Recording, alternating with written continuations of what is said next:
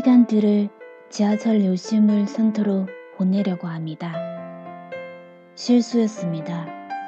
나는 사랑하는 사람을 두고도 사랑하는 사람을 만들었고, 그래서 사랑했습니다. 그렇다고 사랑을 반으로 나누진 않았습니다. 내 사랑의 총량을 단지 새로운 사람에게로 옮겼던 것입니다. 잠시 비굴했지만 사랑이었습니다. 실수겠지만 이것도 사랑이어서 조금 많이 아팠습니다.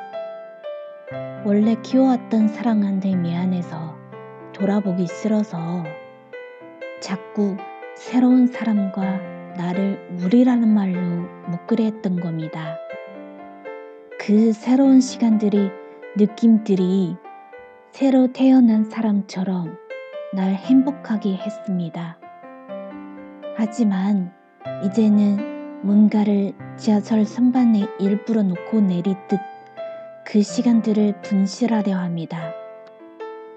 문제는 처음 사랑이 날 여전히 기다리고 사랑하고 아주 먼 미래를 준비하고 있다는 사실입니다.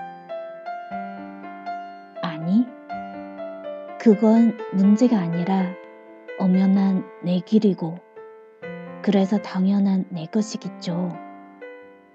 나는 이제 새로운 사랑을 떠납니다.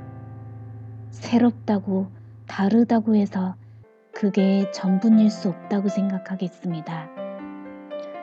가끔은 뒤를 돌아보기도 되겠지만, 이젠 세상에서 가장 나쁜 남자가 되어 그녀에 관한 모든 추억을 접으려 합니다.